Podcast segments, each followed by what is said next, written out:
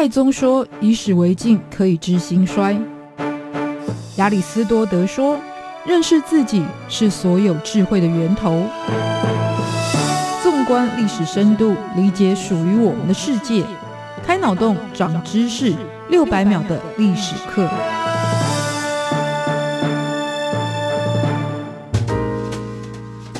是过去，才能够掌握未来。欢迎您收听这一集六百秒的历史课，我是维珍。在二零二一年五月的时候，以色列跟巴勒斯坦再度爆发冲突，也是很多国际媒体报道的重点。不过，当然他们的冲突是来自于历史长久累积下来的夙愿。那上集介绍了这一些历史的前因。不过，近代呢更为剧烈的冲突，则是要来自于一次世界大战之后，以色列的复国之路所产生的效应。于是这一集六百秒的历史课就来分享近代触发的后果。千年硝烟的以巴冲突下集。犹太人是在西元一百三十五年的时候，因为抗争而被罗马皇帝哈德良驱逐出境，而他们的故土就是巴勒斯坦这一块区域，日后也就转变成为了伊斯兰所统治的地方。包含埃及人，还有十六世纪入主的鄂图曼土耳其帝国，这也使得巴勒斯坦这个区域逐渐就伊斯兰化，而阿拉伯人也取代原先的犹太人，成为最主要的族群。那刚刚说到，在十六世纪入主的鄂图曼土耳其帝国，其实统治这个区域非常长，将近有四百年的时间，而且呢，是过去少数可以跟大航海时代崛起的欧洲国家分庭抗礼的一个属于伊斯兰的政权。但呢，由盛就会转衰，所以大约在十九世纪，尤其是欧洲发生了工业革命之后，那就迅速的拉开了国力的差距。而虚弱的帝国呢，当时为了要摆脱他们的最主要的敌人，也就是俄罗斯的侵略，因此就逐渐依附了当时的英国跟法国这一些欧洲大国。但也是因为这样的依附，所以呢，就遭遇到被支配甚至被裂解的命运。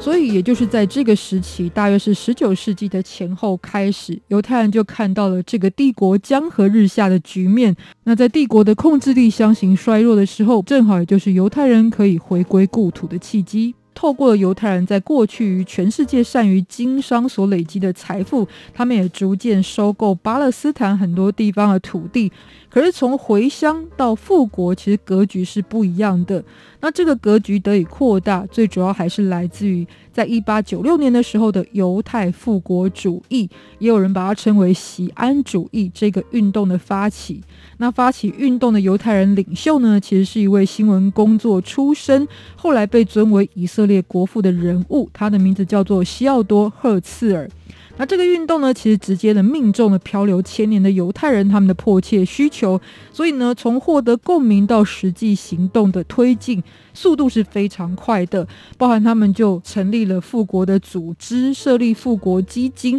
或者呢，在很多大国之间形成了游说团体。而不久之后，全世界都面对到的一个国际局势，就是一次世界大战的开打。那刚刚有说到的，鄂图曼帝国原本是依附英国的，可是这时候呢，他们却发现了英国居然跟他们的宿敌俄国把守言欢，于是就决定站在他们的对立面，成为了同盟国的一份子，而卷入到了一次世界大战当中。但不幸的是呢，战争的结果是同盟国战败，于是呢，胜利的协约国这一方就成为了主导鄂图曼帝国命运的决策者。那他们透过了瓜分跟瓦解，让鄂图曼帝国呢，实质上就是灭国。其中只有土耳其的国父凯末尔呢，重建了一个国土比较小，但起码能够独立的土耳其政权。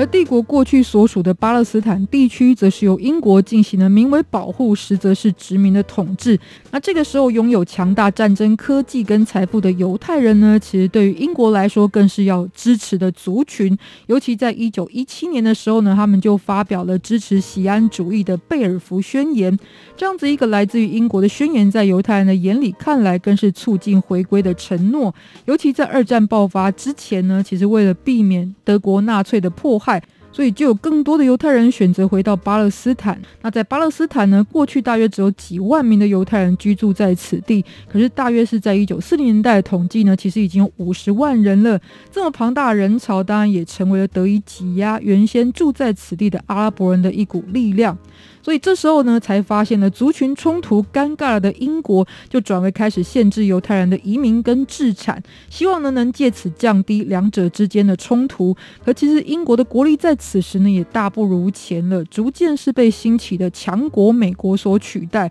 所以呢，在美国也是为数众多而且也很有影响力的犹太人，就开始寻求是来自于美国的支持。而且这时候加入催化剂的另外一个原因，就是看着希特勒消灭犹太人的手段是日渐加强，那美国呢后来也就正式支持犹太人的复国行动。而这一些来自于国际的支持，在二战结束之后是更为具体。那依旧是摆不平双方冲突的英国，此时就干脆把问题交给刚成立的联合国来仲裁。联合国在这时候呢，其实是提出了两个选项：一是犹太人跟阿拉伯人呢是分别治理。或者呢，你们就合作成立了联邦国家。可是文化上的差异呢，让联合建国原本就不太可能被被选择。分治嘛，对于世居此地的阿拉伯人来说，根本是天外飞来一笔的剥夺，所以更是坚持反对。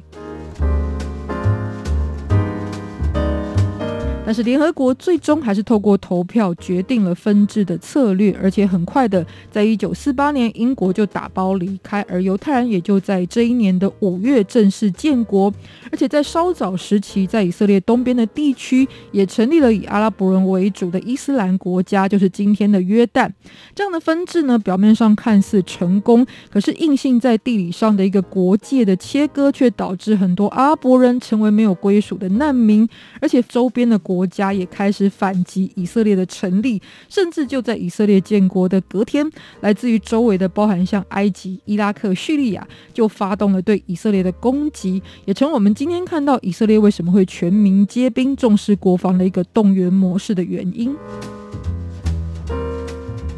而同一个时期的巴勒斯坦人，也就是刚刚说的世居此地的阿拉伯人为主的这个族群，就在以色列建国之后呢，被一分为二。今天依旧是如此。那我们如果看到地理上呢，以色列的右边属于约旦河西岸的地区，这里是由法塔赫所管辖；左边的加萨走廊则主要是由哈马斯所管理。其实这样的分裂情况，大约是在一九八零年代的时候才开始。因为原本这两个区域都是属于法塔赫所主导的巴勒斯坦民族解放运动作为主要的领导者。那法塔赫的开创者之一就是获得诺贝尔和平奖、大名鼎鼎的阿拉法特。在前期呢，其实这个阵线虽然是以抗争路线为主，不过其实到一九八零年代开始，他们就跟以色列互相承认，并且呢，希望透过谈判的方式取得这个区域的和平。可是呢，这对于在加萨走廊属于激进派的哈马斯来说，他们是把消灭以色列视为唯一的目标，也因此呢，开始跟阿拉法特所率领的法塔赫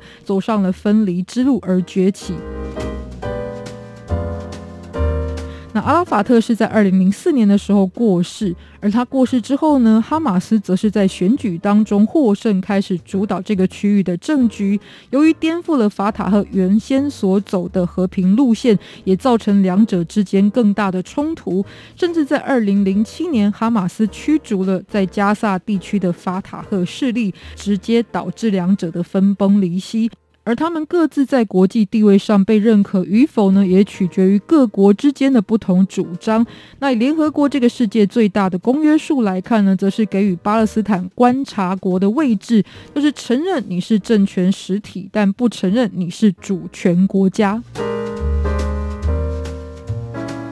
以结论来看，犹太人跟巴勒斯坦人的立场其实都是起来有字，而世界上其他地方的人们也经常出于不同的价值观各自站队。可是国际政治的现实并非是英雄电影正邪两立的情节，而以巴冲突当然也就不是单纯出于宗教文化的对立而是有来自于土地跟资源的分配世界大国的上下棋手以及在地呢当权者要掌握政权的复杂思考。虽然说呢没有国何以为家是很多当权者的共同信念可是遗憾的是那一些单纯的只想安居乐业只存在要活下去这样基本需求的百姓依旧继续在战火当中流离失所失去性命。今天今天我们六百秒历史课跟您分享，不要忘记了下集继续收听，拜拜。